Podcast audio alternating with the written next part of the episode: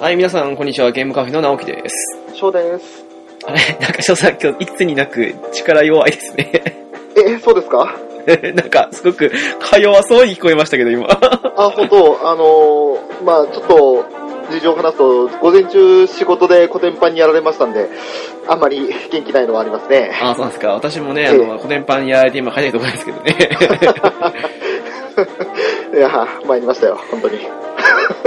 まあそんな話はいいとして。はい。はい、大丈夫ですよ。で、あ頑張りのー、あ、大丈夫ですか。安心してくださいと。はい、わ、かりました。はますはい、安心してください。はい、出ますよ。い。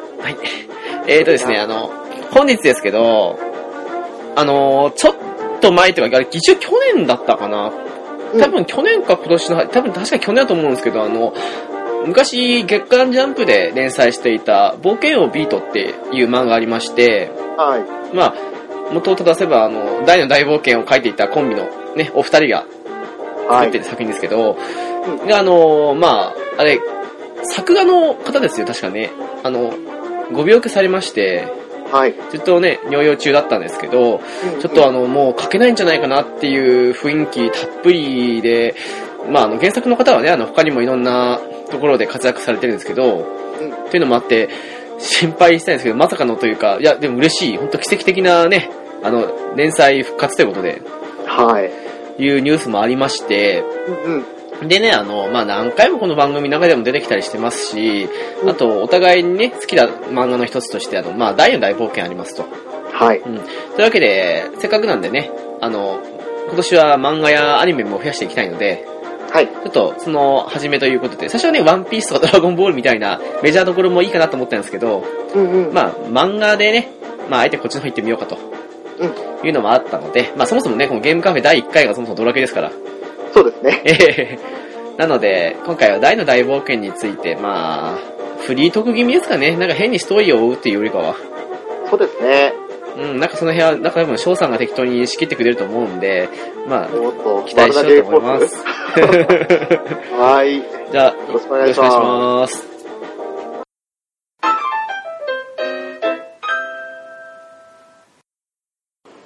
さて、あはいはい。のー私事なんですけど、うん。前回かな前々回かな、あのーまあ、ね、家族で、そうスター・ウォーズを見に行くという話になったわけですけど、はい。で、私は2回目ですけどね。うん。で、あの、3D で見る予定だったんですよ。はいはい。ところがですね、あの、えーっと、あの、翔さんと別の、なんか違う割引券みたいなのありまして、おう割引券というより割引の中、クーポン、なんか発行って感じですかね、ネット上うで。んうん。ありまして、じゃあ、それで見てこようってふうになったんですけど、うん。あの、iMac3D あるじゃないですか。あ、あ、あ iMac? あ 3D? うん。まあ、あるんですけど、はい。それと、あとあの、まあ、いわゆる、あの、3D プラス、あの、アトラクション的な部分や匂いも含めた 4D ってありまして、はいはい。で、あの、3D の方がですね、あの、クーポン引かなかったんですよ。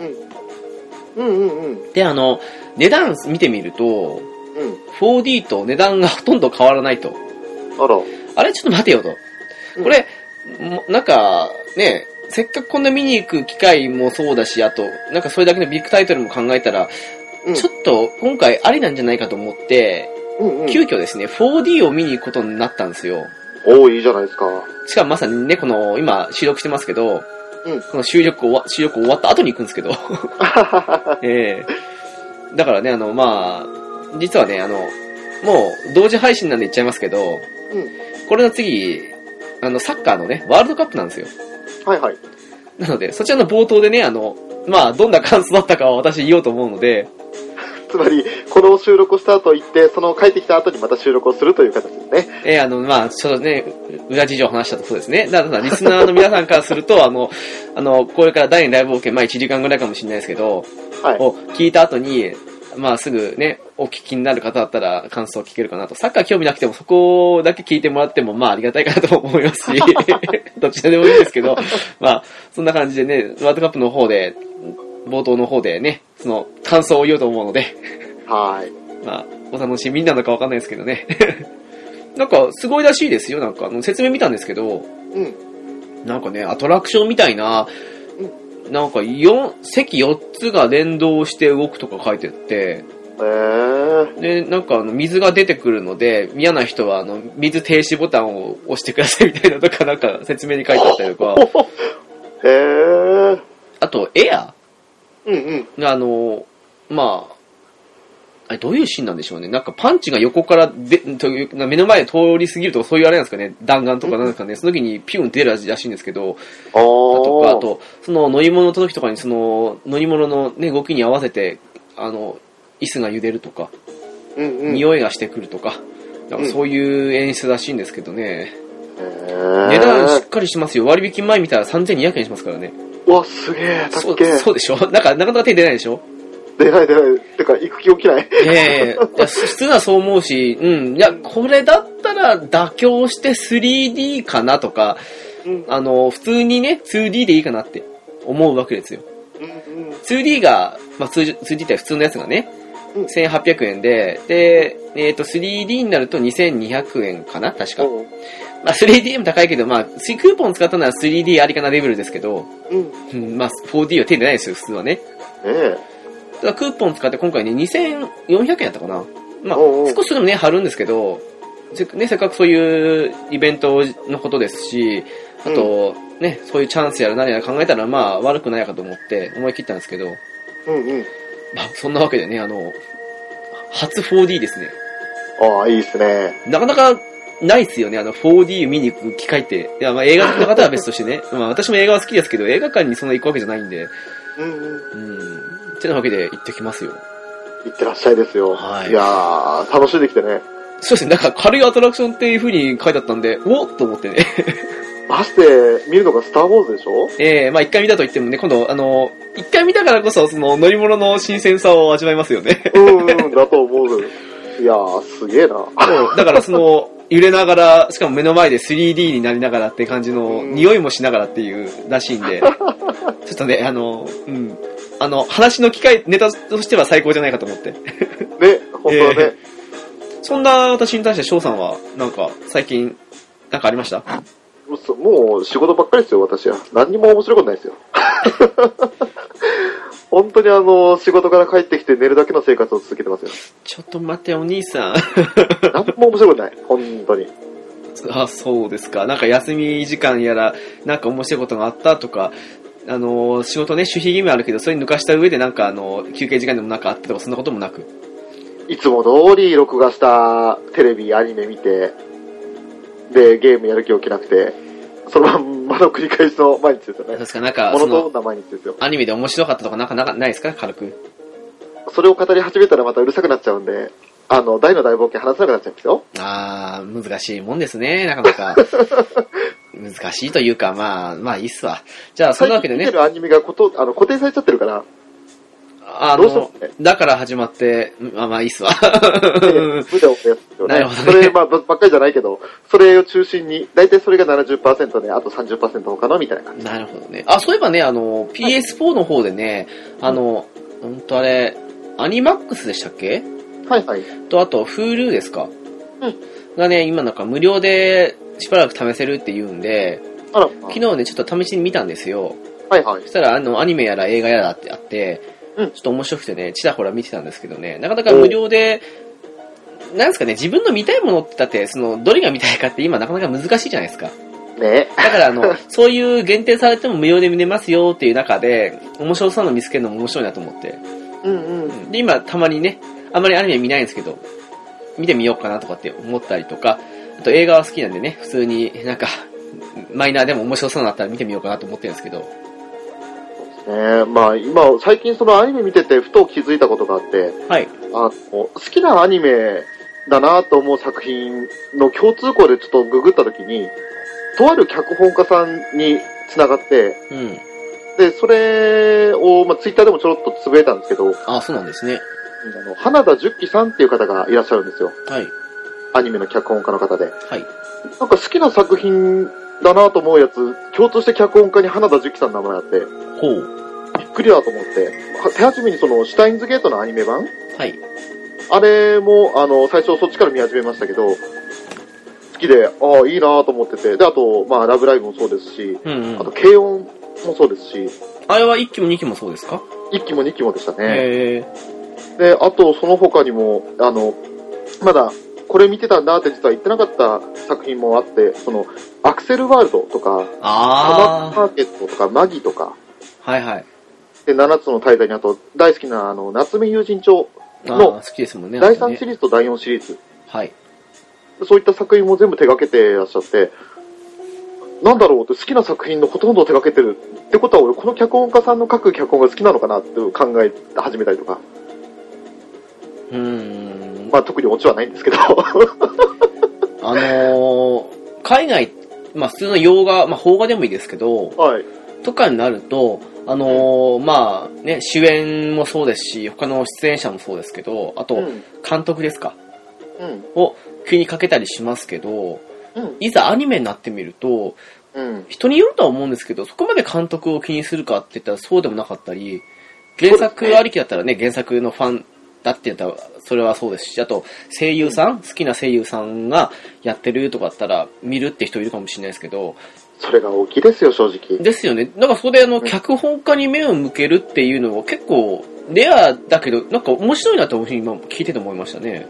うん、俺も今まで脚本家に目を向けたこと正直なくって、うん。たまたまですよね、あのこの名前を見てた時に、どんな作品書いてんだろうなと思って、その作品群を見てったら、あれあれあれという感じで、いろんな自分の見てる番組があって、あらーって驚いたと。アニメの脚本っていうのは、あの、うん。どういう形なのかわかんないですけど、なんか一般的な思ってる脚本と違うかもしれないし、うんううんん、実際原作あるわけですから、うんううんん、っていうふうになってくるとね、なかなかどういうあれなんだろうなっていうのもありますけど、ただ、そうですね。そうですね、あの、同じ作、ね、脚本家さんが素直に何個も何個もってなったら、ちょっとそれ関連で探してみても、新しい発見あるかもしれないですよね。ねうん。それは、ね、面白いところに目つけましたよね。うん、ちょっとびっくりしました。っていう話です。はい、ありがとうございます。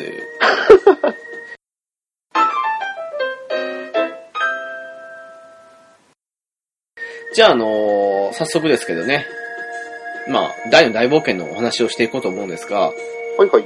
まあ、お話しするにあたって、翔さん、どういう話をしてみたいと思いますかこの大の大冒険。あの、結構もう前の漫画にはななってしまいますけど。うん、なんかもうストーリーを追ったりせずに好きなキャラクターだとか好きな呪文だとか、あとこのシーンが良かったとか、そういった、な本当に場面場面の話をしていきたいなと思うんですよね。そうですね、まあ、なんだろう。まあ、どうなんですかね。終わったの結構前ですから、うん。 我々世代としては、あの、大体の方知ってるかもしれないですけど、うんあの、下の世代というか、まあ、うん10代、まあ、20代も前半になってくると、もしかしたら見てないっていう人もいるかもしれないですから、うん軽く、あらすじじゃないですけど、あの、まあ、全体の流れ、あの、最後のエンディングまでの部分の、を思いっきり端折って大きく話したらどんな感じになるかっていうあれですけど、そうですね。まず、あの、まあ、一回その、魔王によって、ね、あの、滅ぼす、滅ぼされようというか、その危ない状態になった世界を救った勇者がいたっていう話があって、その後の話なんですけど、そうなります魔王ね。がね、いなくなってから、平和になった世界の中で、で、えっ、と、始まりは、その、モンスターたちが生息している、その、デルブリン島っていう島から話が始まるんですよね。はい。で、そこには男の子、人間の男の子が一人いまして、それが主人公のダイなんですけど、あのその主人公のもとに、とある、えー二人の人物が来るんですよね。はい。えー一人は勇者の家庭教師ということで名乗るアバンっていう人と、もう一人はその弟子といってポップというひょろひょろのちょっと自信過剰な お兄ちゃんが来るんですけれどまあ、も、魔法使いですね。魔法使いですね。うん。で、その二人が、まあ、てか、アバンが、その、大の素質を見抜いて、で、あの、あなたにちょっと武器とか、あの、剣技とかを教えようという話になって、話が進んでいくんですけど、そんな中で、あの、デルブリン島に邪気というかね、あの、魔王の、その、なんて言うんだろう、あれは、悪い気が、その、襲いかかってきて、島にいるモンスターたちがみんな凶暴化するんですね。まあ、というか、もっと端折っちゃうともう魔王が来ちゃうんですよね。その倒したはずの魔王がね。うん。まあ、その、アバンの活躍もあって、そのね、正気を失いつつあったモンスターたちは、あの、正気というかね、あの、正しい心を取り戻すは戻すんですけどね。うん。ただまあ、びっくりな展開が最初にあるわけですよね、その、アバン関連でね。 そうですね。で、そのアバンは、まあ、自分の命と引き換えに魔王を倒すみたいな感じになるんですよ。いや、メガンテですね。ああ、もうそうなんですけど、あの、実は、その、勇者の家庭教師してたアバン自身が、その、何年も前に、魔王を倒して勇者だったんですよね、実はね。あ、まあ、そうですね。で、まさかのね、復活した魔王が、その、倒したはずの魔王とのに、かつてより強いパワーを持っていて、しかも、大魔王というさらに上の存在がいる的なことを匂わせるわけですよね。 ええで、まさかのメダン、ネガンテっていうあの、まあ、ドラクエされてる方ならわかるけど、自爆魔法ですよね。そうですね。うん。まあ、そんなわけで、アバンのネガンテで、ダイたちは救われたかと思ったら、実はまだね、魔王、まあ、ハドラーですけど、ええまあ、生きていたわけですけども、そこで相、当なダメージは負ったものの、そうですね、アバンだけがいなくなって、ハドラーはまだ重傷を負ったものの、そのまま逃げるんですよね。あれ、普通のドラクエと違ってね、あの、ボスだろうとなんだろうとメガンテはダメージ食らう設定なんですよね。 そうですね。そう、あの、普通のドラクエだったらね、ザコはあの全部砕け散ることできますけど、ええただ、ボスには効かなかったっていう風な、悲しいか結果になるわけですけど。ね。ねまあ、その辺で魔王倒しちゃったら、そのまま話終わっちゃうから、いいっちゃいいんですけど。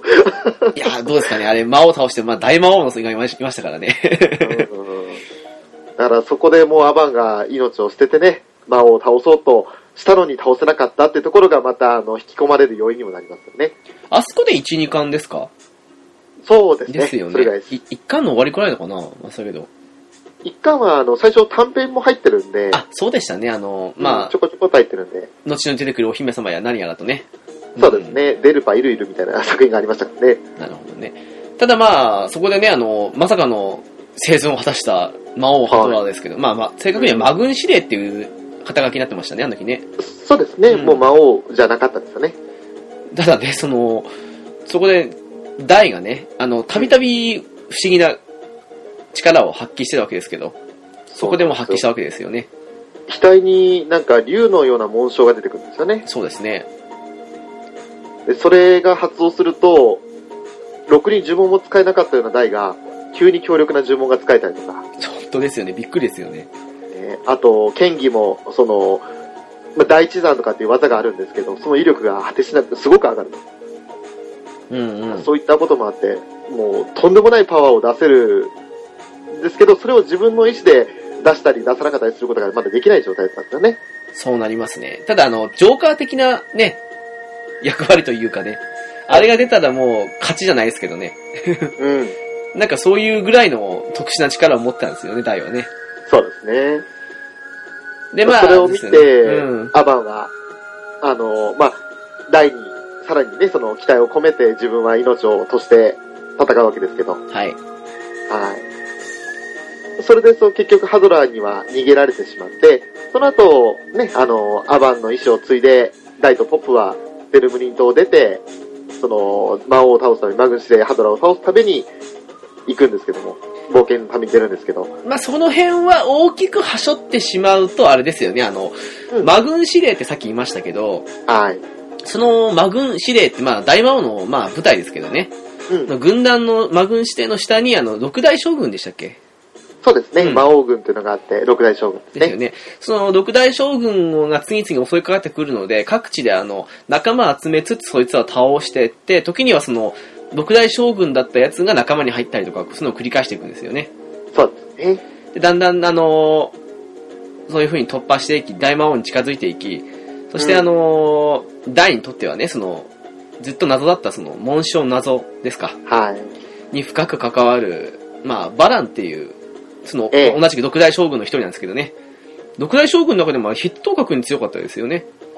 一番強いっていうことですよね、確か。ドラゴンの軍団を操る竜騎将でしたっけ竜騎将バラン、そうですね。あのーは普通ならね、何日もかかるようなところをたった数日で沈めたぐらいの感じのね、い。ね 一目置かれるような存在だったわけですけど、そのハ彼ドがラー、はもう普通に戦ったら勝てないっていうぐらいですもんね。そうです、そうです。ただそれがなんかずっとハドラーが、あの、バランにね、大の存在を知らせなかったみたいな感じの描写が何回もあったわけですけど、ありましたね。そこでしびれを切らして、バランはね、あの、まあ、六大将軍として勇者大に、まあ、立ち向かうというか、の元に行ったわけなんですけど、そこでまさかの展開があったわけですよね、翔さん。そうですね。あのーまあ、バランはそのダイが紋章を出したことを気づいて、で、その紋章を持っているのは自分の息子のディーノだっていうことで、その、幼くして生き生き別れたというか、あれはどういう形でちょっと別れちまったか忘れたんですけど、えっとですね、あの、まあ、バラン自身が、あの、ドラゴンの騎士っていう、あの、えっと、人間と、あれは神と、んあと、魔王、ん何でしたっけなんかそう、あ、悪魔あちゃちゃった、あの、なんだ、魔界の神と、えっと、人間の神と、あと、竜の神。竜の神だ。うん。の三つのね、要はその、世界のバランスが崩れないように突出したものが出てきたらそれを倒せ的な役割で作られた存在なわけですけど、うんうん。そのドラゴンの騎士として、あの、まあ、ちょうどね、アバンが、ハドラーを倒してる時期に、うん。もっと強力なね、メリュウオ、ベルザーでしたっけああ、そんな感じの名前でしたね、それは。うん。あ、メオリュウ、メリュウ オ。まあいいけどメリオンだと思メいリュウオか。うん。ます。はい。を、っていうのを倒してて、要はそれがあの、その時世界の均衡を崩す存在だったからところで倒したわけですけど、はい。その後にね、あの、たまたま、その、ね、メベルザーは強敵でしたから、うんうん。すごくあの、傷ついた体で、ふらふらっとあの、行った先であの、大の母親と出会って、そうですね。ただ大の母親はね、とある国の王女様だったんだけど、うんうん。ただそれでね、あの、えっ、と、その、国王ですか、要はその、うん王女の父親ですね。うんが、あの、バランは人間じゃないと、化け物だみたいな感じのことを、なんか、家臣が誰から知知らされて、そうね、もう歯もないことを言って死んじゃうんですよね。うん。で、それでなんかあの、結局ね、まあ本気出せば倒せるんだけども、ただ、うんその、自分たちは基本的に人間の味方だみたいな感じの立ち位置をその時取っていたので、それであの、まあ自分の命だけで済むんだったら、それであのね、まあ、妻と、まあ、の生まれた子供、まあ大ですけど、が、無事ならそれでいいと思ったけど、その、バラが殺され、処刑される寸前にね、その、まあ大の母親ですね、があの、ソアラが、うん。かばうんですよねか。ばっちゃってね、それで命落としちゃうんですよね。それだけでも悲しいのに、あのーまあ、バランみたいな人ではないものをかばうなんて、なんて娘だみたいな感じで、そうそうそうそう吐き捨てるんですよ。そうそうそう。そ国王れが。それでもう、おあの、前ら何様のつもりだっつってブチ切れるんですよね。で、結局ね、大に関しましては、あの、まあ、化け物の子だけど、ただ、自分の娘の子供、まあ、孫に当たるわけだから、そういうのを差し引いて、上であの、殺しはせずに島流しにしようという風な。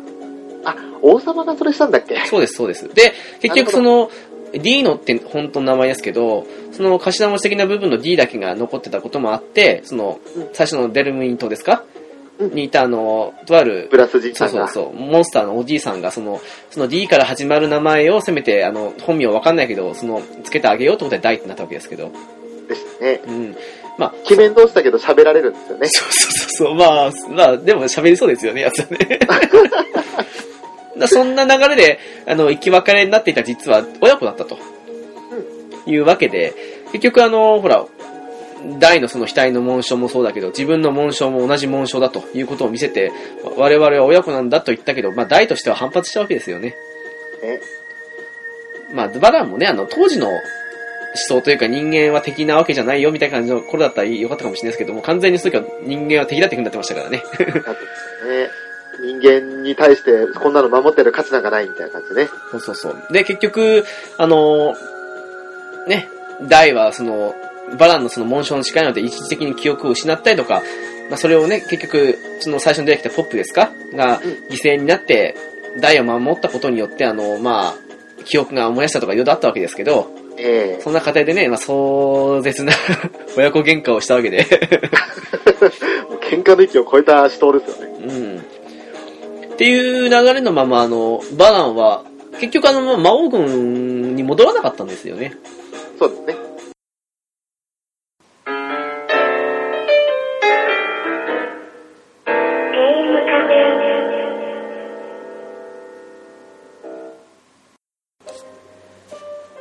まあ、そんなわけでね、結局、紋章の謎に気づきて、はい。で、あのーまあ、謎も少し解けたあたりでも、あのいよいよ大魔王に迫るわけですよ。そうですね。うん。ただ、あの、大魔王の力は強力すぎて、準備はしていったにはしていったんですけど、まあ、大たちは、結果的に言ってしまえばボロ負けになって帰ってくるわけですよ。なすすべなく負けちゃいますよね。うん。ただ、その課題でね、あの、そうね、先ほどね、すごい親子喧嘩をしたバランとか、うん。あとあの、まあ、かつて敵だったハドラーとか、うん。で、あの、今いろいろねありましてね、結局、その辺はぜひ本編の方で確認してほしいんですけど、ん いいシーンですしね。うん。ただ、そのね、二人の協力を得て、で、時にはその命を落としたりとかそういうのもありますけど、うんいう中であの、結局、どうにかこうにか、あの、突破口というか、逃げ道を作ってもらって、うんまあ結局ね、あの、知らなかったのか大魔王君は逃げられんみたいな感じのこと言われるんですけど、そう、あの、大魔王の、まあ、飛んでる城みたいなものがあるんですけれど、はい。そこにはなんか見えないバリアみたいなのが張られていてね、あの、このままじゃ全滅してしまうから、逃げようって言って、ポップはルーラーを唱えるんですけど、はい。そのバリアに弾かれてしまって、ルーラーで逃げられないと。で、その時のセリフが今のセリフですね。まあ、普通のドラ系もね、ボス戦逃げられないですからね。あれ、なかなかあれですよね。ところどころ本当の、本当ってか、あの、本家のドラクエのネタをね、出してくれるから、すごく面白い漫画だったんですけどね。そうなんですよ。えー、というわけで、ちょっと、準備万端でいったつもりだったのに、うん結局は自分たちの認識が甘かったと。大魔王は自分たちの想像以上に、まあ、強大な存在だったと。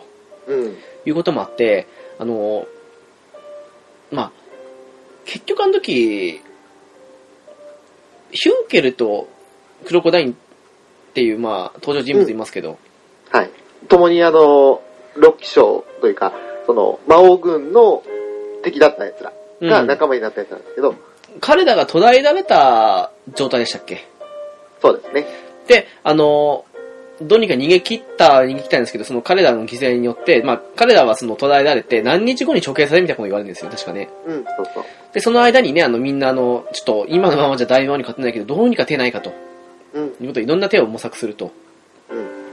結局ね、あの、えっ、と、大の剣ですか。はい大専用の剣ですけど。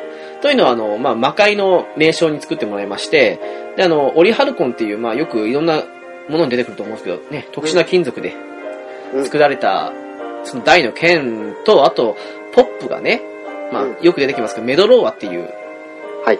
まあ、メラ系とヒャド系を合わせて出す、あの、消滅魔法なんですけど、そうですね。当たればどんな敵も倒せるということで、まあ、その二つをまあ主軸にというか、うん挑んだもののそれだけでもやっぱ足りなかったとはい。結局ねあの大の剣に関してはあのまあ良くも悪くもオリハルコンでしかもあの使い手の大がまだ完全に使いこなしたわけではないというか、うん、まあ、使いこなす以前に少しあのちょっと大魔王の武器と相性が悪かったんですよね確かにあれねありましたうね。ん。というのもあって、ちょっと、それだけだと厳しいと。で、はい。ポップのメドローアに関しては、うん、確かに当たればどんな敵にも効く上に一撃死なんですけど、うん、ただ、魔法カンタっていう魔法を跳ね返す呪文の前には無力だと。はい。自分の命が危うくなる。自分の存在が消滅してしまう可能性がある。結局ね、あの、バーンにメドローア放ったんですけど、うん、ただ、魔法カンターをされて、跳ね返されたところに、結局同じようにね、もう一回メドロワを打てば、消滅魔法であるそのメドロワをね、消すことができるので、相殺できるとね。ううん。ん。総そ裁れで分魔で、法力を使い切ってしそまうそうそう、メドロワ2発分打ってしまったと いうことで。はいというわけで、ね、そこからあの、残された日数の中で、まあうん、おのおのができることを修行したり、まあ何か、うん、すごいなんか、まだあるんじゃないかって探したりとか、いうことで探しつつ、で、今度こそ準備整ったって感じで、またね、再戦を挑み、うん、うん、うん。その過程でまさかの人物の復活やら何やらという、そういう展開がどんどん盛り上がってくるんですけど、 そうですね。あれ、最近ね、あの、ナルトって漫画ありますけど、はい、はい。あれが終わったんですよ。あ、そうなんだ。うん。ただね、ナルト好きでずっと見てたんですけど、エンディングがね、エンディングその最終決戦入ってからすんごいくどい。あははは。くどい上にね、あの、ほんと最後の最後ですけど、超展開が連続で続きすぎて、もうついていけないぐらいの勢いなんですよ。あらのもあってね、やっぱりジャンプ的な最終決戦ってやっぱこういう感じだよなっていうふうに思わせてくれるの再確認できる漫画だと思いますね。大の大冒険がね。ええあの、ナルトもナルトで面白いんですよ。ただ、その最後のね、クトさはね、あ引き伸ばしというか、その、商業的な部分もあるとは思うんですけど、ただ、あくまで作品として見るんだったら、やっぱこれぐらいのシンシンプルでもないけどね、王道だけど面白いみたいな感じの方がいいなと思っちゃって。ナルトの方は、ちょっと最後の方は見てなくて、20巻ぐらいまでしか見てなかったんだけど、ということはあ第登1場部で人すか。物多いじゃないですか。まあ、多いっちゃ多いですね。大の大冒険って、まあ、多いけど、主要キャラが結構比較的絞られてくるから、そういったのも影響してるんじゃないです多かね。分、最近のジャンプ漫画の流れと思いますよ。あの、ワンピースとかもそうですけど、あああの、昔のね、ドラゴンボールもそうですけど、あの、全部のキャラの戦闘シーン描くかって描かないじゃないですか。そうですねワ。ンピース全キャラ描くじゃないですか。 やりますね。しかそういもう場面コロコロ変わってそうね。そう、そういう流れもあると思いますよ。なるほど。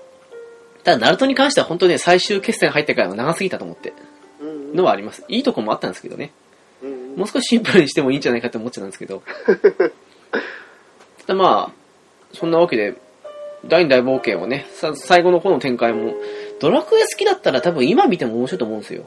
いや、絶対楽しいですよ。うん、あの、ね、逆輸入したものも多いですもんね、結構ね。そう。あの大の大冒険という作品自体は、まあ、もう、もちろんドラクエしてたら倍に楽しめるし、わかんなくても楽しめるはずだから。多分分かんなくても楽しめると思いますね。うん。そういうもんなんだみたいな感じで。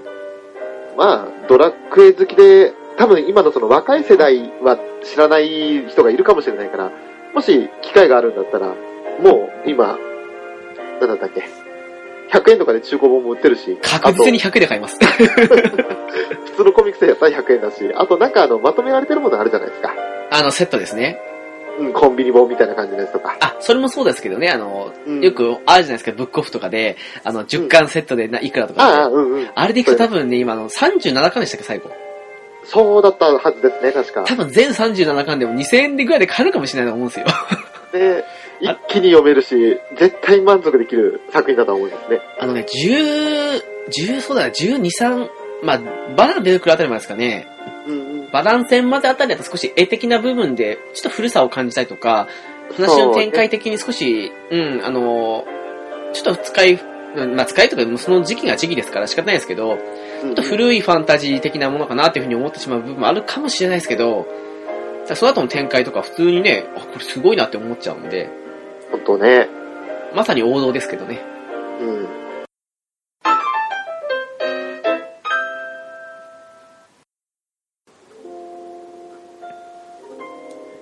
まあ、そんなわけでね、うん。ここからはまあ、適当に話していくわけですけど、はい。一応念のため言っておきますと、ネタバレというかね、そういうこともうん普通に言うと思うので、うんちょっと興味持った方は、あの、ぜひ、古本屋に GO です。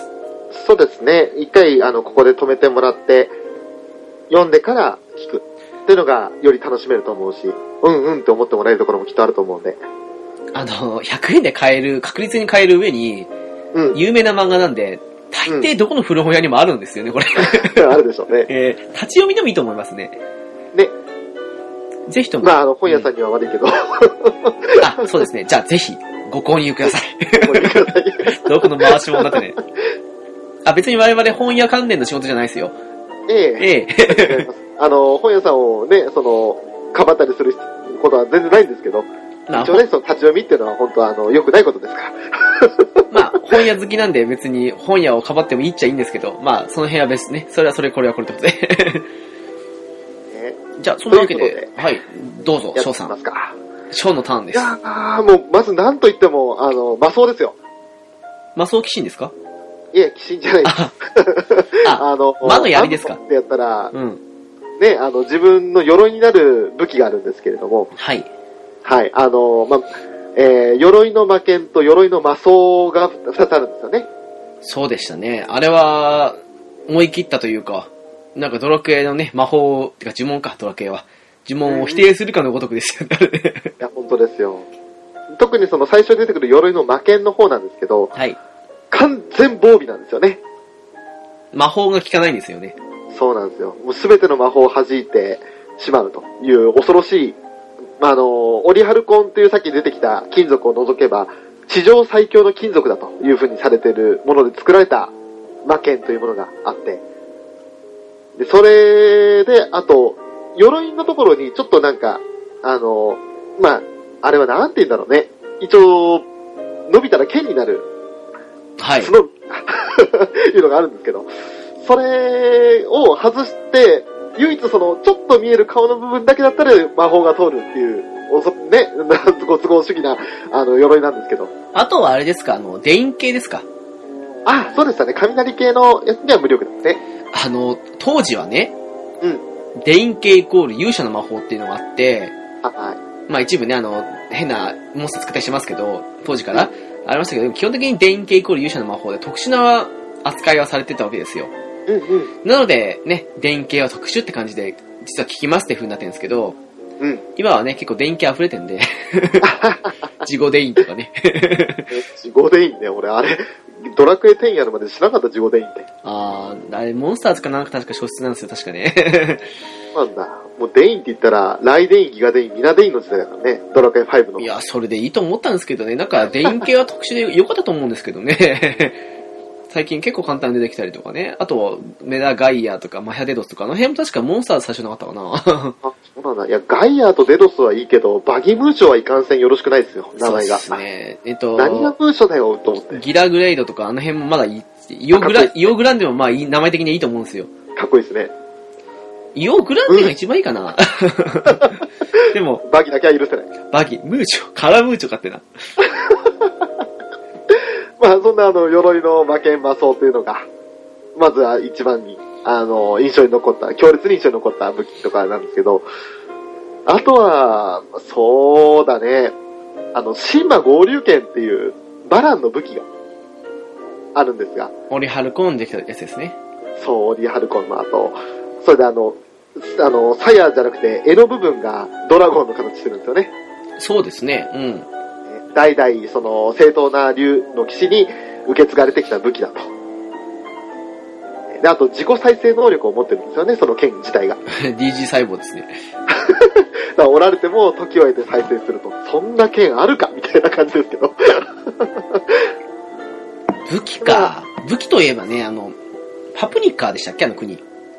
ああ、あのー王女のいる国ですうか。ん。レオナ王女。最初にもあの、探検が結構印象深くて。パプニカのナイフだ。うん。あ、ナイフか。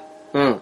あれがね、あの、ほら、結局、一本目、なんかの弾みで壊れちゃうじゃないですか、確えっ、とアバンストラッシュかなんか、大地さんかなんかやった時かな。か。ですかね。で、あの、その次にね、またあの、実はこのナイフは何本かだけあって、ただ世界にそのね、数本しかないみたいな感じのことを言われてて、で、また3本。 3本ですよね。で、もらうじゃないですか。うん。なんかあの辺のことも考えてね、あ、あ、なんかすごく強いわけじゃないけど、うんナイフにしては結構強い上に、うん。なんかそんな3本しかないっていうあたりで少しね、レアだなと思 って。えー昔は好きでしなんたね。か、埋められてる宝石の色違いが3つあるんですよね。あれもいいですよね、赤そのと緑ねと。青だったかうん、あの、色違いってのもいいなと思ってね。な。ねえそれであのーまあ、あの、なんだ、最初の読み切りの時に、レオナから受け取るんですよ、ダイが。はい。で、それを持ってるんですよね、ダイはずっと装備してるんですけど。でも、言うなれば、一番最後の最後まで、そのナイフは、登場するんですよね。そうなりますね。ねえ。あ本当に印象的な武器の一つになってると思います、確かに。そう、だからあれはすごく印象に残る武器だなと思うし、うんうんあとそれ以外で言うと、あの、まあ、先ほどね、大の剣を作った魔界の名称って話しましたけど、はい。ロンベルクっていう人物じゃないですか。はい。彼がもう作った武器ってあの、最初は布にくるまれて、紋章みたいなの刻まれてるじゃないですか。うんうん。あれがね、あの、当時幼かった自分としては、すごく、うんなんかすげえかっけえと思って、 思ったんですよロンね。ベルク性を示したあの紋章ですか。そう、あの、布にくるまれて、あの、紋章入ってるあたりが、なんかこれ、一個欲しいな、みたいあと、まず、だいぶ序盤ですけど、マームが持ってたマダンガンっていう武器が、な。あれこそ象徴する武器ですよ、あの、不思議なね。あの、ドラクエのなんでしょ、なんだろう、あれ、天かなうん、の番外編で多分第8回、7回か。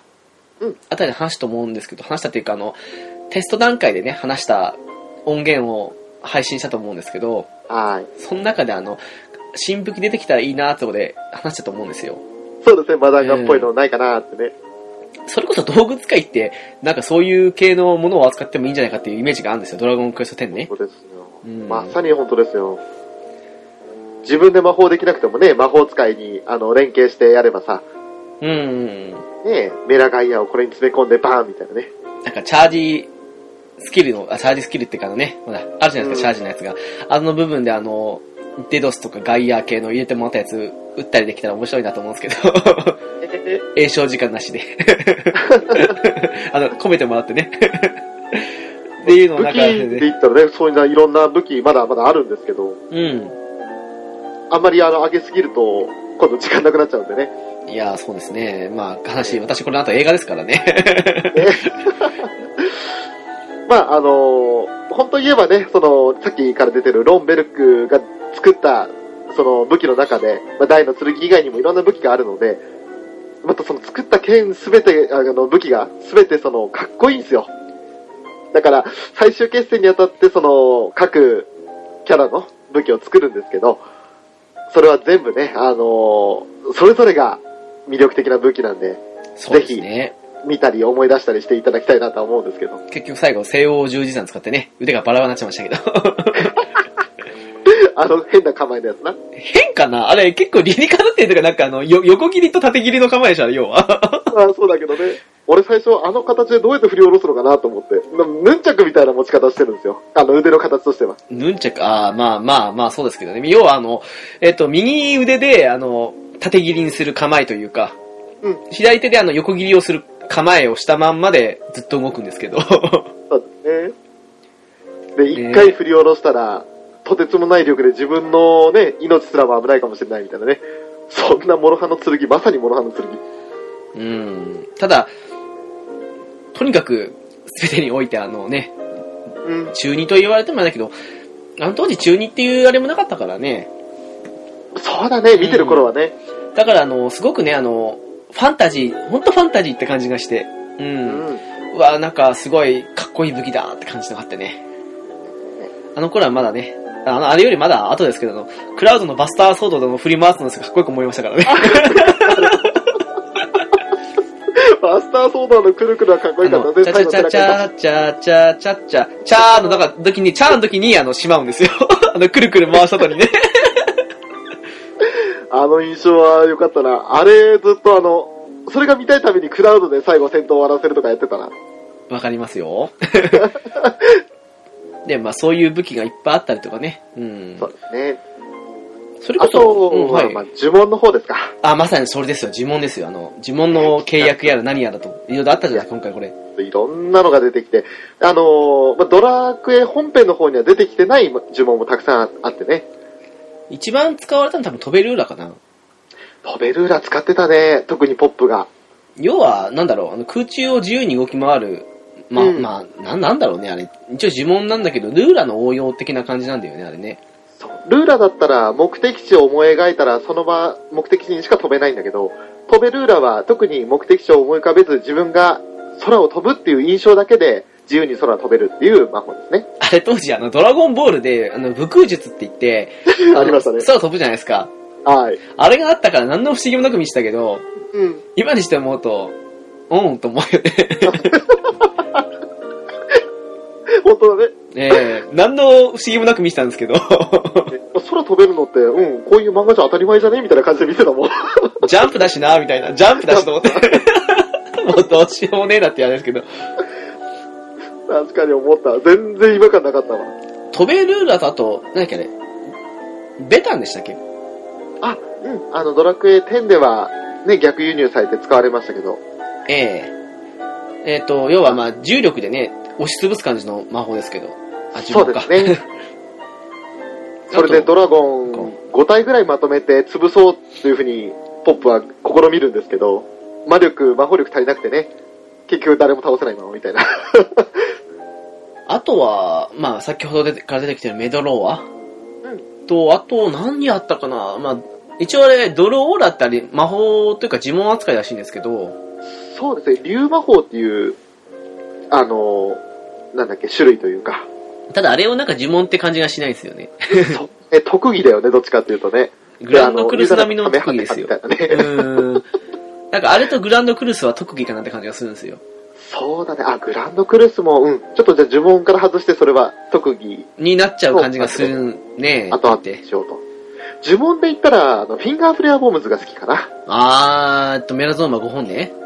そう。ああのの、各あの片手の5本指、それぞれにメラゾーマで、メラゾーマ、おもてなしみたいな感じの、あの、 そうやるやつなんですけど、あのーメラゾーマ5、5つまとめて飛ばすやつ。あー今、ショーザバルト来た。寒いな。えー、えーびっくりしたし、今、今、時止なまんかったわ、なおんもか。てなしが思いついたよ、俺今。なんか今そのあたり少しあの時が止まったと思って、なんか結構5点、50.5回だからあのあたりのお便り会かなんかの時に、すごくショーザワールドも発動したっていう感じのことを皆さんおっしゃってたんで、あ、本当えー、もうびっくりって感じ で、あ、本当いやー、この寒いのにね、申し訳な いね。もうちょっとね、北海道ですからきつかったですよ、本当に。ね、試される大地ですよね。そうだよね。まあ、それはいいとして、 あれはえー禁呪法って言って、自分の命を削って使う魔法だから、あの、自分の命を顧みない、まあ、魔物、フレイザードっていう敵がいたんですけど、はい。そういう奴らじゃないと、あの、使っちゃいけない魔法だっていう風に、ポップは言われるんですけどね、師匠のマトリフから。でもね、私そこ突っ込みたいんですよ。うん、命を縮めるっていう風に言うじゃないですか。うん、まあ、メドローはまあ実際は禁実扱いじゃないですか。はい。でね、あの、師匠のね、ポップの師匠にあたるあの、マトリフさんが散々あの、寿命を縮める、俺は散々近日を使ってきたっていう風に言って、あの、メドローアをね、ポップに授ける時も、あの、口から血を流したまま、それでもあの、どうにか、メドローアをどうとしたわけですけど、うん、彼100歳超えてるんですよ。そうね。あの、寿命を縮めるって言っても何の説得力もないんですよ。確かになっていうことに、あのね、10代終わりの頃に、立ち読みで、ああ、懐かしいなと思って読んだ時に、ふと思ったんですよ。あれ、おかしくねえか、これと思って。寿命縮めて100生きてりゃ十分だよなって確かに思うよ、ね。そう、だから、え、え、え、え、えと思って、おかしくねえと思って。 あの、その血出てるの、なんか、年のせいで少し反動来てるだけなんじゃないかと思って、近日だと思って。 ちょっとねて、いうか俺今それ言われるまで全然気づかないけど、そう言われてみればそうだよ、本当にね。当時はね、別にね、はあ師匠、マトリフさん、いやー、そうか、そこまでして近日買ったのか、みたいな感じで純粋に読んでましたけど、うん 改めていい年になって読んでみると、おかしいなと思うん ですよ。おかしいなと思って。ほんと、ほんとだわ。えーと思って。あと、あの、呪文自体じゃないんですけど、あの、コミックス上でその呪文の表記がかっこいいなと思うんですよね。なるほど。ギラって一言、カタカナで二文字で表現するんじゃなくて、鮮烈呪文って書いてギラって読むじゃないですか。そうですね。あの読ませ方がかっけえなって思いますね。極大鮮烈呪文でベギラゴンうんうんうん。ねえ、そういうのもあったし、いやーって当時、まあ未だに思いますけど、よー、なんかその、漢字でちょっと書くことでインパクトが違うなっていう気がしましてね。まあ、そんなうですよ中、そのメドローアだって、極大消滅呪文っていう扱いになるじゃないですはい。か。はい。それもね、なんか個人的にはいいんですよ。わかりますよ。なんかね、約束された勝利の剣とか言って、エクスカリバーみたいなもんなもんでしょはっきり言って。おおなるほど。 なるほど。ねうーん、まあ、そういうのってありますよね。えでも、なんだろうね、あの、ドラクエ本編というか、あの、まあ、原作というかゲームですけど、はい。の方がね、あの、レベル上がったら自動的に覚えちゃうわけで、まあ、一部の作品で転職システムなんかあると、はい。その転職した後のその熟練度積めば覚えてできるわけなんですけど、うんうん、あれってあの、魔法契約するじゃないですか。魔法陣の上に座って。ああ、そうですね。なんかね、その辺の流れとかもね、あ、本当に習得してる感あるな、みたいな感じに見てて、すごく、あの、ああ子供ながらにね、心を揺さぶられたんですよね。ありましたね。あの、ラナルータっていう呪文の最初確か契約をするシーンがあったと思うんですけど、はい。ね、それの商法のラナでしか、そうですを操ね。ると。うんうん。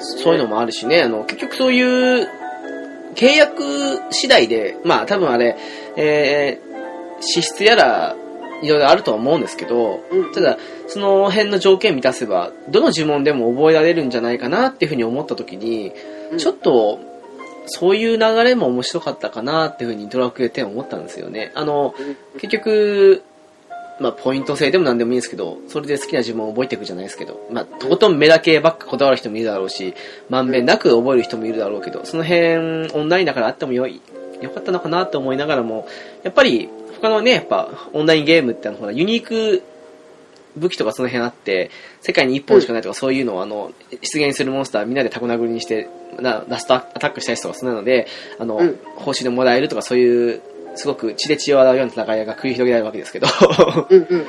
ね、あの、一日に一回しかポップしないとかそんな感じのやつですけどね、そういうのじゃない、誰もがみんな平和なっていう意味で言うなら、今のドラケンもあれはあれでありだと思うんだけど、時々少し物足りなくなるというか、 ねえ。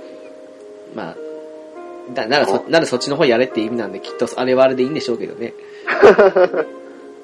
翔さん最近ドラクエ10列冷めてますもんね。そうっすね。あの、やってないですね。なんかね、やれないですね。うん、なんか、もうハイライトは返上ですって言ってましたもんね。まあ、返上も何も、もともとハイライト自分でつけた名前じゃないですから。 だから言ったじゃないですか、なんかでもなんかの回でもあの、呼び名というのは人につけられるもんなんですよと。おうん。多分 FF の時かな。ファイファン、FF どっちが正しいのって言った時に、あの、いや、呼び名っていうのは、あの、ファンの人がつけるものであって、自分たちでつけるもんじゃないかもしれませんねって話につながるわけで、結局、ハイライトも自分でつけるもんじゃなかったんじゃないかなってことなんでいいんじゃないですか、結局。あはい、そうですね。はい。はい。でも、まあ、熱はないことは確かですよね、結局。うん。あなんかあんまり、いつ頃からかななんか急に、ああ、あの、確か去年の10月ぐらいだと思うけど、何きっかけなんですか、結局。なんか、きっかけだったな。的じゃないしな。何かが実装された時に別にもうやることないなと思っちゃって、レちグょでっすとか休憩したのが。レレグですか、レグ。 レグなんでレすかグもそうだね。あと、あの、なんだっけ、なんかバンがあったじゃないですか。不正があったっつって。ああ、ありましたね。何でしたっけあえれ、っ、と、職人の方だ。あの、なんだっけ、武器、お両手系の武器が、すごい簡単に生産できるみたいな、あれスレイプニール、そっちでしたっけなんか他にもあった気あがしたれけど。の事件が起こった頃なんですよ、ちょうどやめたの俺。なるほど。別にそれが理由だったわけじゃないんですけど、ね、ええそうでしょうね。 その頃ちょうどやめて、で、まあ、うん、あの、なんとなく、そのままフェードアウトって感じですね。まあ、いつも通りっちゃいつも通りですよ。なるほどね。まあ、ゲームね、やめるときは大体フェードアウトなんでね、俺。かつて2アカ使いだったのが今じゃもう1アカもキープしないでやめるって感じですからね。にやかだったのも影響したんですかねなんか辞めるときに急にふっと辞めちゃったのは。だから言ったじゃないですか、あのー、テンションキープしてるときは、2アカとか3アカとかでも多分すごくできると思うんですけど、うん、うん。なんかの弾みで一回失っちゃうと、もう全てが面倒くさくなっちゃうと思うんですよ。だから私うんうんにやかってしないんですよ。 まあでも楽しい思いはできましたよ。にやかで、ね、十分っていうかもう3年近く遊んでるわけですから。え、それは楽しいのか美味しいのか、美味しい思いじゃなくて楽しい思いですか楽しい思いですね。なるほど。美味しい思いはできました。美味しい思いはさほど、まあ、同時にその2人分というか2倍回収できたりするから、その点は良かったですけど。なるほどね。うん。ただまあ、戦闘操作の時はね、あの、まあよくあの4諸行とかにやかで勝ってたなと思うんですけど。なんかね、それ考えるともうなんか具合、具合悪くなってきそうな感じがしちゃって、それすんなら普通に職人やら何やらで頭使った方がいいじゃないかっていうふうに思っちゃう派なんですよ、私はね。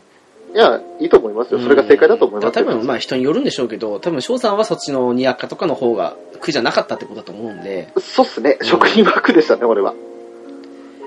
なんか一つの画面のんびりやってた方がどうしても仕事で疲れてますから、っていう風になってくると、200で操作あったことだけに少し疑問符がよぎったんですよ ね。一瞬考えた時もあったんですよ、私もね。うんううん。いや、楽しいは楽しいんですよ、にやかでやってることに。なるほど。女の子2人に囲まれてるわけですからね。まあ、女の子って言っても一つのぬいぐるみですけどね。いやー、まあそうですね。あの、愛と、なんだっけ、勇気が詰まった人形でしたっけあ、違う、愛とそ勇れ、それ、愛と勇気だけだから友達のアンパンマンじゃないですかそ気、あれ悲しい歌詞ですよね。 愛と勇気だけが友達だって。れ。夢と希望が詰まったぬいぐるみですよ。あー、今じゃ、なんだろうね。絶望と、 なんか悪夢で朝ですかそうですね、あの、諦めと絶望が詰まった、詰まったというか、蔓延したというか、ダメねでそすのぬいね。ぐるみから、節々から、あの、漏れ出ているぬいぐるみですよ。どうすかあの、今後、課金復活するほどのものって、どんなん出たら復活したいですか占い師って思ったんですけど、3.2に期待してたんですよ。だから、占い師出るのかなって。あれごめんなさい、今、今 3. 点何本でしたっけ3.2の、今度後期ですよね。あ、い今、まだ前期なんですか3.2の前期ですね。あ、前期なんですね。次は後期なんですかで3.2の前期に追加されたのって、よほ、あの、およそ俺が興味ない、その、ハイコンテンツばっかりなんですよ。うーんと、邪神とかでしたっけそうそうそう。邪神面白いですよ。いや、まあ面白いっていうあなたは、その、そっちのレベルの人ですから。俺はあのコンテンツそんなに好きじゃないんで。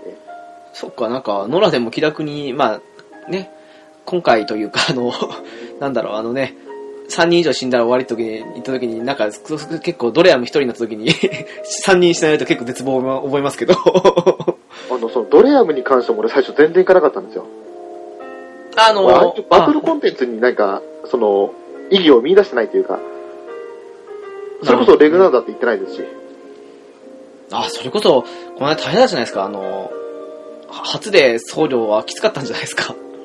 まあ、あれは、あの、メダカさんとかも含めてね、一緒に行っていただきましたけれども、送料がきつかったのもあるけど、根本的に行かないから戦えないっていうのはね、戦い方知らないっていうのがありましたよね。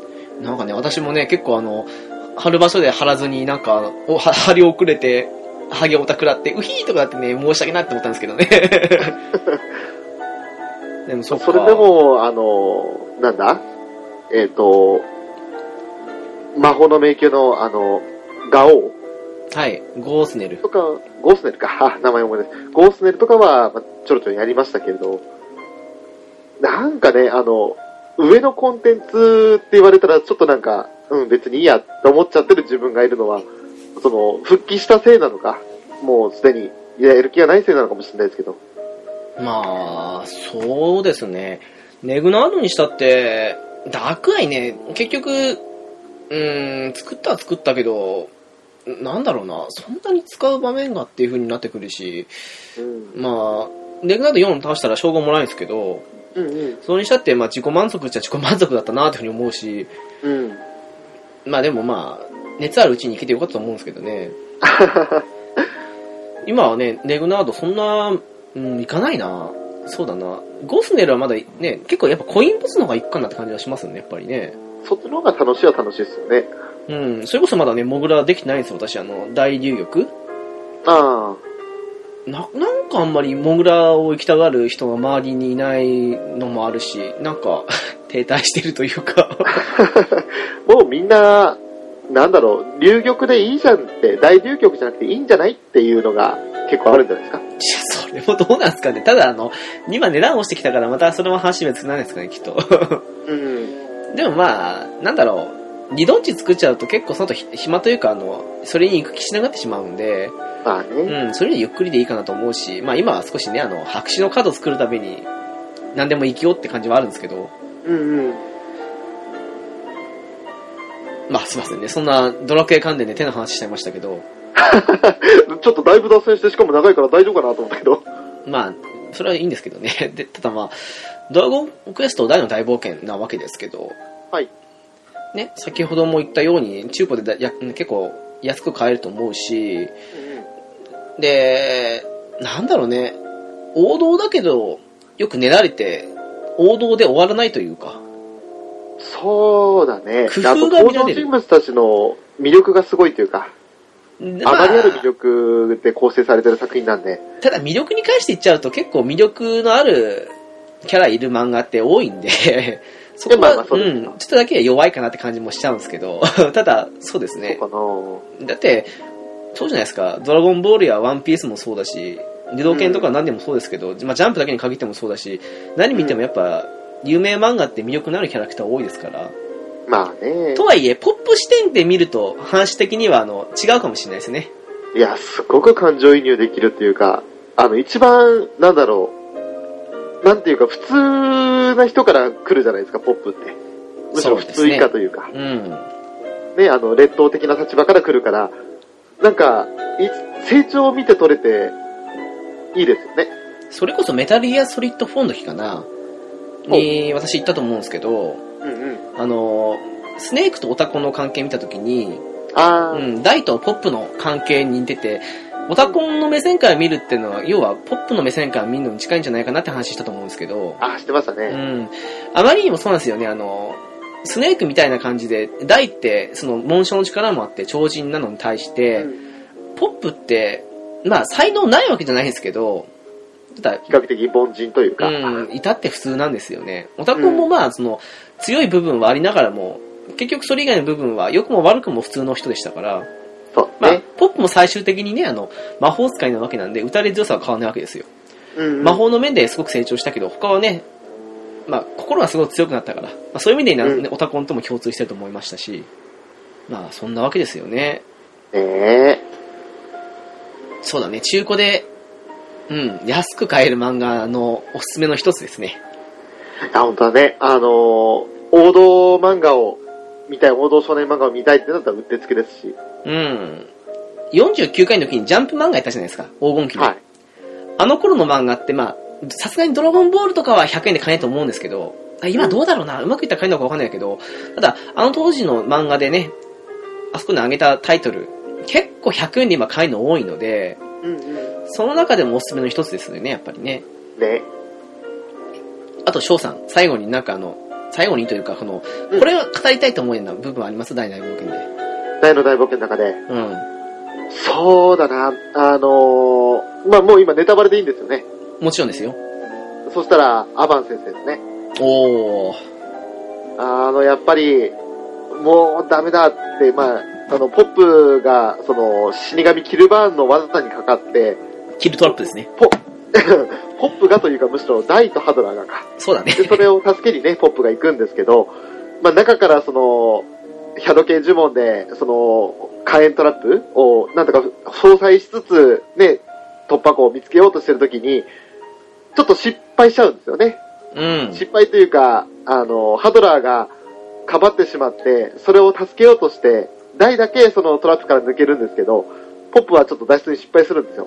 結局、キルバン的には、あの、大の力よりも、ああいうポップみたいなタイプの、なんかね、に人物の方が危険だと判断したんですよね。ね、古尺なやつの方がかえって危ないかもしれないってね。そう、だから、大は助かったかもしれないけど、その、助かる過程で、ポップが犠牲になるというのを見込んだ上で仕込んだ罠だったんで、うんまあ、キルバンとしてはしてやったりとか、もうあのね、勝ったゲームを宿泊あげながら、ね、ルネッサンスですよね。 本当にね。そしたら、なんかあの、フェザー、まあ、羽がね、ピュッと飛んできて、で、それでそのトラップが全部解除されるんですよ。あのー、陣を描いてるんですよね、あれね。ごぼう線ね。そうそうそうそうそう。で、聖なる力が増幅されるって感じで。そうで、まあ、トラマナっていう、あの、罠解除の呪文がありますけれども、それを増幅させて、そのトラップをかき消すと。いったことをやってのけたのが、死んだはずのアバン先生だったと。あの俺、あの登場シーンは痺れたね。王道だけどね、復活シーン来ますからね。あれ賛否あるみたいですけど、私は、あの、賛成の方ですよ。うん、俺も賛成です。てか、完全に死んだと思ってて、え、なんでって思ったけど、ちゃんとその後の理由付けが、まあ、ご都合主義とはいえども、ちゃんとしてるなと思って。そうだね、うん。それであのアバン先生のあの、調子のいい態度ですよ。でもあの、ひょうひょうしながらやるときはやる、してちゃんとあの、温かい目で見守るっていう、ね、あの、正式名称を忘れましたけど、アバンなんたらかんたらなんせとかですよね。 アバンジュニオール、なんとか、うん、ちょっとお名前思い出せるな。ねまあ、ね、素敵な人物ですよね。え、本当にあの魅力的な、それこそあの、あの作品の中で一番魅力あるのはポップなんですけど、それに次いで5本指に入るキャラクターですね、俺の中では。私的にはアバンの方が上なんですよ。ポップ上でねすか、ポップってね、好き嫌いで言うなら、最初はそんな好きじゃなくて、最終的には見直して、まあまあ好きな方に行ったんだけど、ただ、他の皆さんが持ち上げるほど、すごく好きっていうほどじゃないんですよ。ただ、あの、あいないとダメっていうふうな、まあもちろん思うんですけどね。好み的な問題ですけど。うん。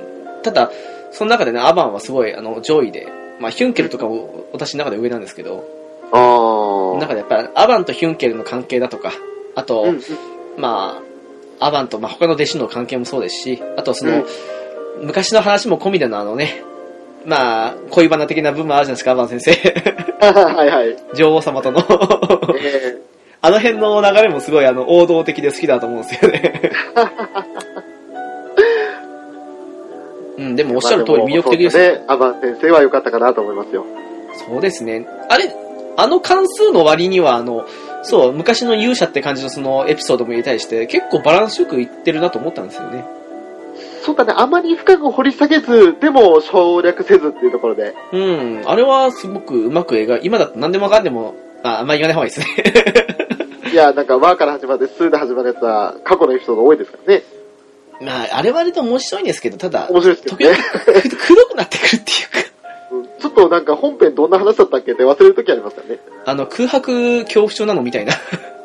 あそれもあるな。うん。まあ、で特も、に最新刊あたりはひどいからね。あれはアニメで見た方がいいかもしれないですね。 でもアニメちょっと、引き伸ばしすぎてね、昔のドラゴンボールみたいに。ああ、そうなんですか。私アニメ全然見てないんですけど。まあ、あの、映画は見ますけどね。 ああ、そうなんだ。あ、映画見る俺も。アニメたまにその日曜日の朝9時半にやってるんですけど、うちの地域って。なるほど。それを見ると、あの、本当にコミックスの1話分を30分ってか25分かけてやってるんですよ。ああ、まあ、それもそれでいいんじゃないですかね。うん。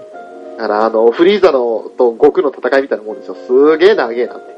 元気玉1個作るのに、そして一発放つのに2話かけるのかっ つって。いいじゃないですか。昔の巨人の星なんて、1球投げるのに1話かかったりするんですよ。ごめん、見たことないけど、 そうなんだ。えー、下手したら1話かけて1球投げないっていうね。マジかよ。それもすげえな。まあ、そんなわけで、おすすめの漫画ですね。あ、あとそうだ、あの、コミックスの方見てたら、はいその、話話の間のちょっと1ページ空きが出るじゃないですか。はい。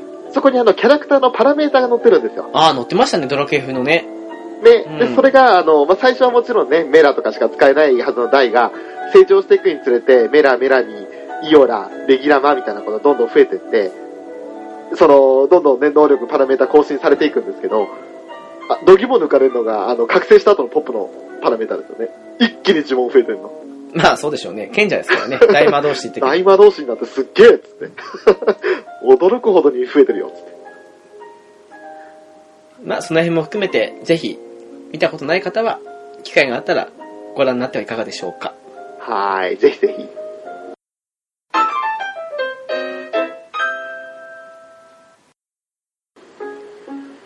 さあ、そんなわけで、第二大冒険、まあ、語りきれてない気もしますけど、うん。すっごい駆け足でしたけど。まあ、次回があったら、また次回、なんか、ゲストさんでもいたなら、それで話せばいいんじゃないかと思います し。まあ、ビートまあでを、も、これはね、うん語るよりも、もうなんか自分で、あ、そうだったなって思い出してもらう方がいいかもしれないね。そうですね、あと冒険をビート見た、見た後っていうか、その後に、この番組内で語った後にもう一回振り返ってもいいかと思いますし。いいですね。まあ、あとそうですね、あのーそうだ、すっかりオープニングで忘れてました。はい。私最近あのー他のポッドキャストさんの方にお邪魔しまして、ええ、座談会行ってきました。行ってらっしゃいました。はい。えっ、とあものう配ー信されてますね。そうですね、あの、確認したところもうその頃には配信されているので、安心してくださいというふうにおっしゃっていた ので、もう言っちゃいますけど、あの、はい。猫やんさんがされているあの、猫缶電子版の方で、はい。佐賀座談会というのを、ええね、俺がいたらできない佐賀の段階。というのをね、することになってまして、で、あの、第1回じゃないですけど、まあ、あの、猫やんさん、あと、勝元さん、はいあ。と、裏キングさん、そして私の4人で、まあ、あの、それ以外の話もしてるんですけ ど、とりあえずあの、最初ね、野間さんが2のお話をしてきました。はい。で、この後もね、この探シリーズの話をどんどん座談会してくることになってるんですけど、おーいやー、うん。あの、野間さが2自体がね、当時リアルタイムでやったきりだったのもあって、結構ね、翔さんじゃないけど忘れててね、あら。うん、あの、話してて、あ、そうだったとか、え、そんなのあったんだみたいな感じで思ったりとかもあって、うん、なんだろう、なかなかお役に立てずというか、いや、でも楽しく話したんですよね。 うん、なんかそれ以外の部分の方が生き生きしたかなみたいな。ただそんなこともあってね、あの、うん。ただ、次回以降は少し、もっと掘り起こして、もっとやってるはずなんで、うん、違うやつの場合は頑張ろうかと思うんですけど、ちょっと予習してた方がいいかもしれないですね。いやー、それも予習し,、ね、しようと思ったんですけどね、ちょっと時間なかったのと、気がついたらビルダーズやってたとか。ほら、ダメな子じゃないですか。 そうなんですよ。ってのもあってね。俺と、で収録するんだったら別にそんなのしなくてビルダーってやってなさいって話になるけど、猫屋さんとこ行って収録するんだったらちゃんと勉強しないと。いや、でもまあ、ある意味自然体でいいかなっても思ったまらあ、そうかねも。しれないけど。でも、あれですよ、あのね、もう本当3時間4時間にも及ぶような感じで長くお話ししてきまして、うんこの後もね、あの、定期的に座談会という形で行われると思うので、あーぜひね、いいあでの、すうねん、佐賀好きの方もそうですし、それ以外の方もそうですけど、あの、ぜひあのね、猫缶電子版の方でし調べて聞いてみてくださいということで、はあい。の、まああのーこのゲームカフェのそのページの方にも、その URL とか載っければアクセスしやすくなると思うんで、後々これが配信される頃にはきっと直樹はそれを URL を貼っつけると思います。 ありがとうございます、翔さん。こう言っておけば大丈夫だね。ありがとうござい ます。きっと翔さんがいい仕事してくれるはずです。まあ、俺が まあ、ちょっとしたあのね、猫やんさんにね、あの、確認を取った上での宣伝でした。 いいんじゃないあの、本人の許可があるんであればぜひともってとこですよ。はい。で直樹もも、参加してるってことだし。あれですよ、あの、4人揃うと、何かしら話題が出てくるというか、 違うでしょうね、二人よりはね。そうですね、猫屋さん本、ね、ご本人もおっしゃってたんですけど、あの、一人で話すときとやっぱ違うっていうふうにおおっしゃってまし。て、いや、確かにね、あの、我々も二人ですし、ゲストでうん。来られた回でも3人やったり4人っていうのもありましたけど、やっぱりどれもこれもというか、勝手は違うわけで、やねえ。っぱ人数に比例してそのポッドキャストの形っていうのはありますよね。まあさましてや座談会ってことで結構自由に話せるというか気になったことをボンボン出してそれに対して意見を言い合うっていうのもまだ活気づくきっかけになりますもんね。そうなりますよね。ねえまあ、ね、ちょっとその座談会を定期的にね、行ってそちらの方に参加しつつ、ゲームカフェの方も頑張っていきながら、たまにゲストさん呼んでお話ししたいとこですよね。そうですうねん。。きっとあの、もしゲスト希望あればどんどんご連絡いただきたいなと。そうですね、きっとあのね、その座談会に参加している他のお三方が、きっと遊びに来てくれるに違いないん で、お それあのそれ言ったらプレッシャーになるんじゃないのかって。遊びに来てくれると思うので、うん、 ああ、ねね、いろいろ言っちゃったよ。その辺も大事なことなんでね期待したいですよね。翔さん、そうですね。ええ。さて、お知らせです。はーい。ゲームカフェですが、ゲームやアニメを中心に、ノンジャンルに気楽にゆるーく話すポッドキャストでへいす。http コロンスラッシュスラッシュ、ゲームカフェドット、間違った、えー、いいんだ、ゲームカフェドットシーサードットネットです ね。 驚きですよ ね。えー、今あれドキッとしちゃった。あれ逆だったっけと思って。メールアドレスですが、ゲームカフェアットマーク、アウトロック .jp です。ツイッター ID ですが、ゲームカフェ01になります。お便りリクエストなどお待ちしております。また、シャープゲームカフェというハッシュタグをつけて、ツイッターでつぶやいていただけると、そこから、あのー我々ね、検索して、あのーピックアップさせていただきます。簡単な感想などは、そちらのツイッターの方が便利だと思いますので、ぜひよろしくお願いいたします。そうですね、あの、実はメール2件もうすでに来ているんですけど、ただ、あの、その、お便り会の時にお読みしようと思ってますし、そちらの方で、どちらかの方だと思うんですけど、あの、ツイッターやってないんで、このメールで送らせてもらいますね、みたいな感じのことをおっしゃってたんで、多分、ツイッターやってる方は、うん、そっちの方がいいかもしれないし、メールしか少しやってないよとかって方は、そのメールの方でも全然、どちらでも OK なので、そうですね、ん全然 OK です。で、そのために2つわざわざ作ったところもありますからね。ね、どちらでもいいように。というわけでね、今回は少し駆け足ですいませんね、翔さん。 いや全然大丈夫ですよ。ゆっくりあのー、スターウォーズ 4D を楽しんでってください。ちょうど1時間後に映画館で見てるはずなんですけど、 おおなるほど。えー、ちょっと行ってきます。で、感想はお楽しみということで。じゃあ、その、見てる間は、俺はなんか、うん、今日家事までやってないんで、家の片付けします。ああ、よかった。なん か、だから始まって武道終わるようなのを一気見ますとか、そんなと思いました。あ、それはね、ちょうど今、録画終了したばっかりなんで、第7話見ます。ああ、聞きたくなかった。 このね、今、収録中に、あの、NHK でやってましたんで、まあはもう見い。たんですけど、この作品はね。はい。は 見ます。もう、着々とラブライバーのレベルが上がってきてますね。いや、まだラブライバーとは言えませんよ、本当はね。はい。そうだね。はい。 じゃあ、そそんなんなわけで。もう、なんか翔さんのね、だんだん意気消沈としてきたんで、もうこの辺で締めようと思います。 うーいというわけで、今回はゲームカフェの直樹と、ラブライバーのショーでした。はい、ありがとうございます。ごめんなさい。よはい、次回もよろしくお願いします。ろしくお願いします。